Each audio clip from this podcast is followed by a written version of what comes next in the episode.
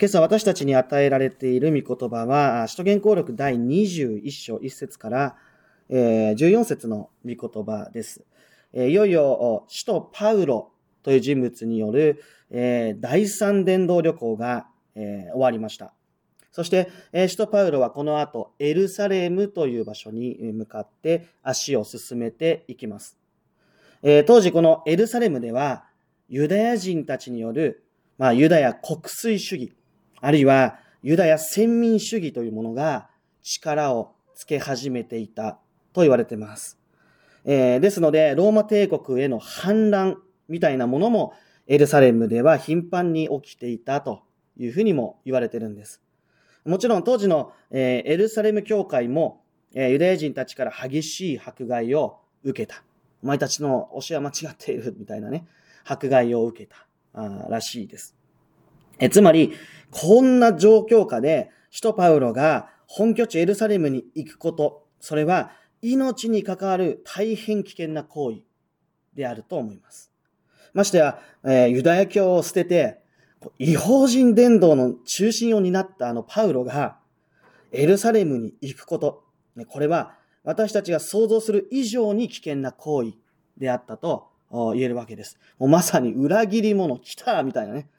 もう、狙っ、あのパウロが来やがったみたいな、そんな、もうそんな中に身を投じなければいけないと いう現実です。ですから非常に危険な行為だったわけですね。で、聖書によると、首都パウロというのは、あエルサレムに行くまで、まあ、ティルス、プトレマイス、カイサリアに立ち寄ったと書かれています。そして、えー、彼はですね、それぞれの地域のクリスチャンたちによって、えー、エルサレム行きをやめてくれと、まあ、中止するように強く引き止められたと聖書ではこう言われているわけです。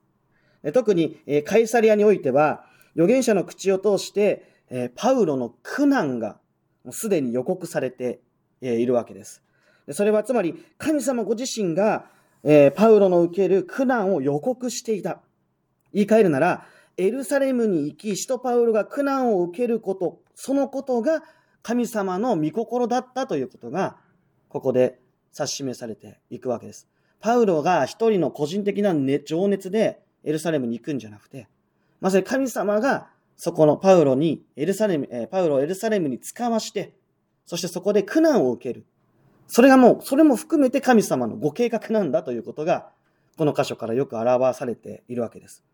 まあそれを聞いた人たちはもう全力で使徒パウロを止めに入っていくわけです。まあある意味では神様の御心と人の思い、人の霊に動かされた人の心が交差していくような、まあそういう場面がここでわかりやすく描かれていることになるんです。しかし、使徒パウロは彼らの思いをこう振り切ってエルサレムに向かう覚悟を固めていくことになります。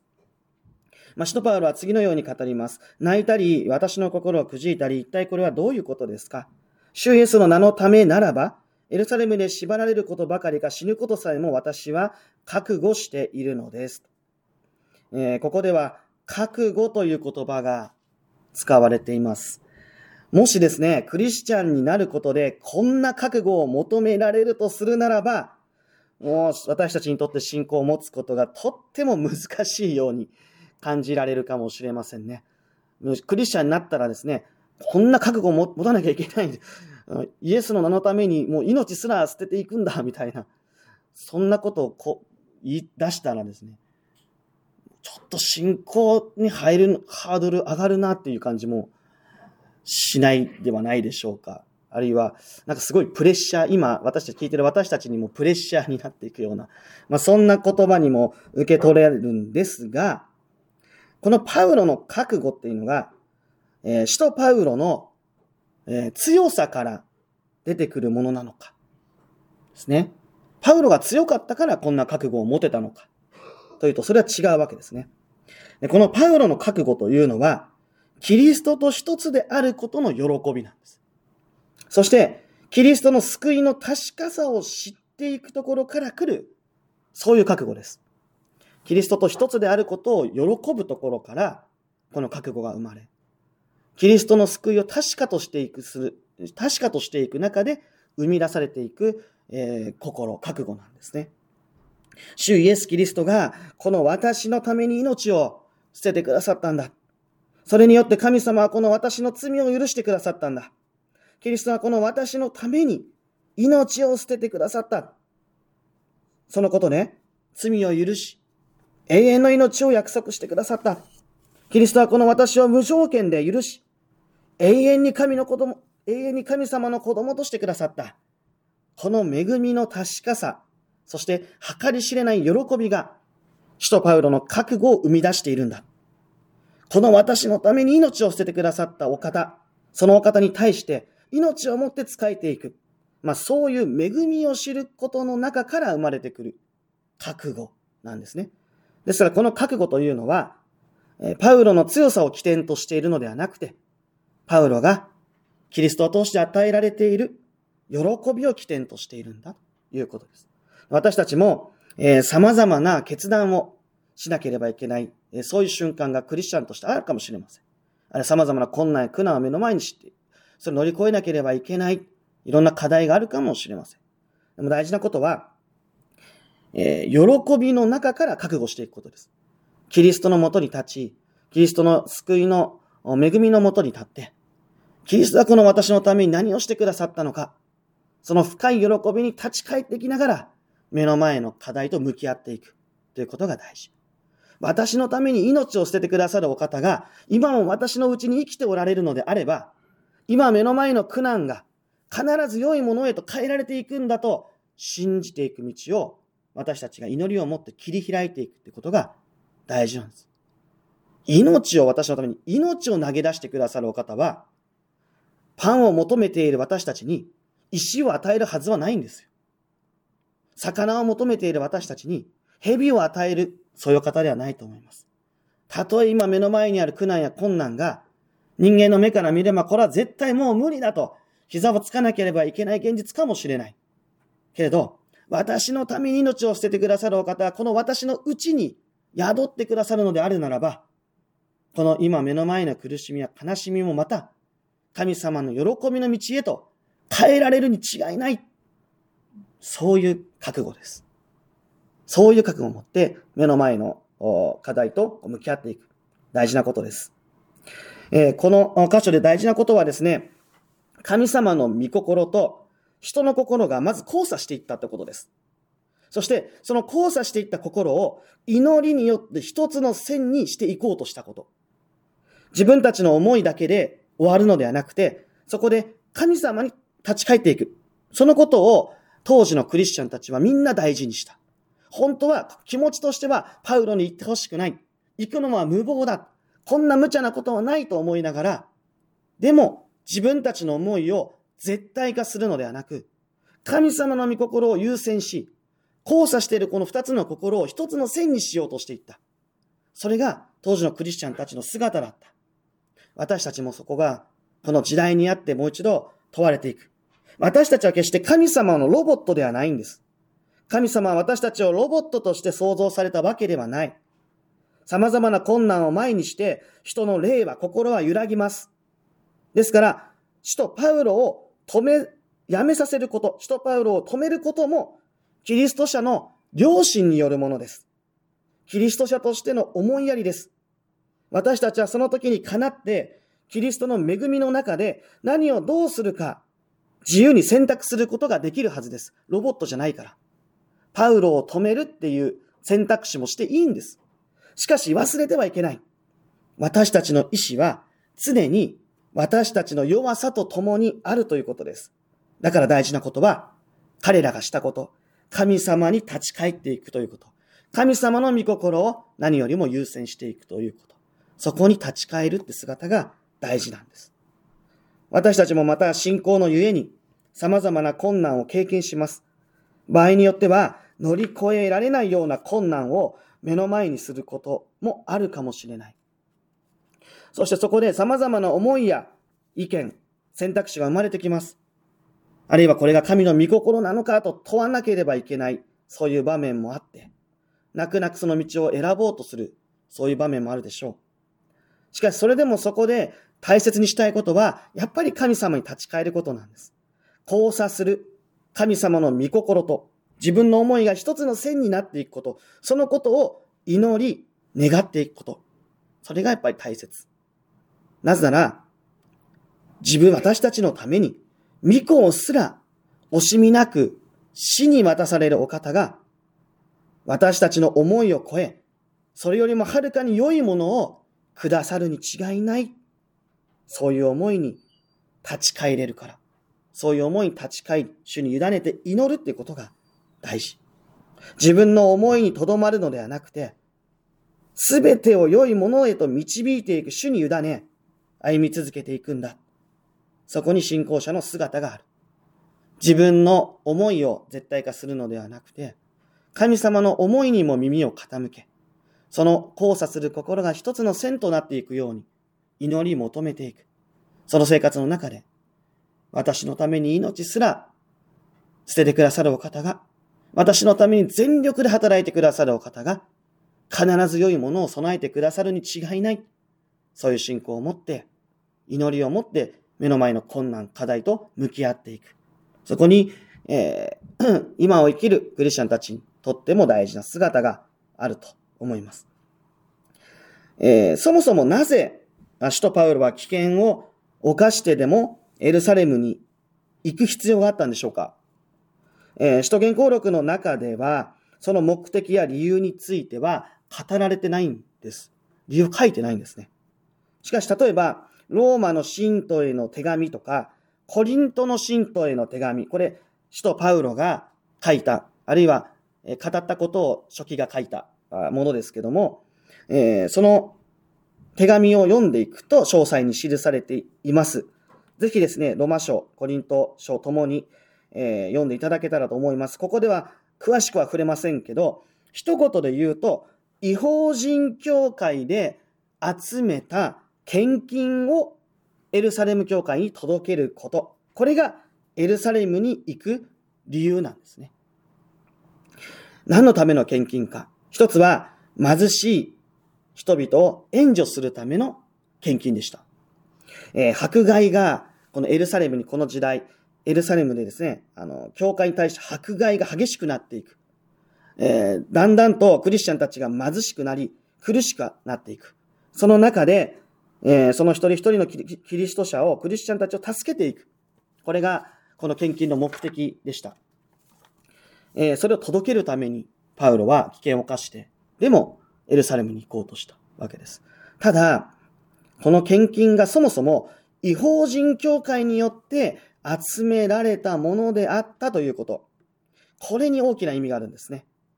使徒パウロはここで何を狙っていたかというと、ユダヤ人の中心としたエルサレム教会、違法人を中心とした違法人教会の一致をやっぱり狙っていた、願っていた、望んでいたのだろうと思います。まあ一度、使徒パウロは私はもう違法人の方行きますって言いながら、ユダヤ人の街道で彼は伝道するんですよね。どっかでまだユダヤ人教会と違法人教会一つにしていきたい。一つの体なんだ。いや、一つの、そもそも一つの体なんだ。一つの共同体なんだ。一つの家族なんだって、パウロはやっぱり命を懸けてでもそれをやっぱり語りたかったんじゃないかと思うんですね。えー、キリスト教というのは突然生まれた信仰宗教ではないんです。私たちに与えられている救いっていうのは突然現れて与えられる救いではないです。ユダヤ人に、えー、約束された救い主は私たちにとっての救い主でもあるわけです。誠の神様はユダヤ人だけを救う神ではなくて、すべての人を救うことのできる神様であります。その意味で、私たちの救いもまた創造の前から永遠の昔から約束された救いなんです。ユダヤ人はその救いの歴史の出発点として神様により先立って選ばれた器に過ぎないわけです。そして、ユダヤ人のために命を捨てられ、永遠の命を約束されたお方は、今信仰によって私たちをも同じ救いへと導いてくださっています。ユダヤ人の立法とか伝統を超え、ただ信仰によって全ての人が神の民へと招かれているんだということです。もしこの両者の関係が一つとならなければ、ユダヤ人教会にも福音があり、違法人教会にも違法人教会っぽい福音があるってことになるんです。つまり、福音が二つになっちゃう。恵みも二つになる。聖書も二つに分かれます。真理もバラバラです。誠の神様って、一人、ただ一人の神だって聖書を明かしてるんです。誠の救い主もただ一人の救い主です。二人も三人もいません。それゆえに、恵みも一つ、福音も一つ、救いも一つです。その一つの恵みを立法や伝統や民族や国を超えて、信仰、ただ一つの信仰を通して、共に味わえるのが教会なんです。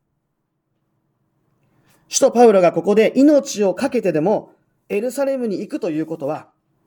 今の私たちの救いが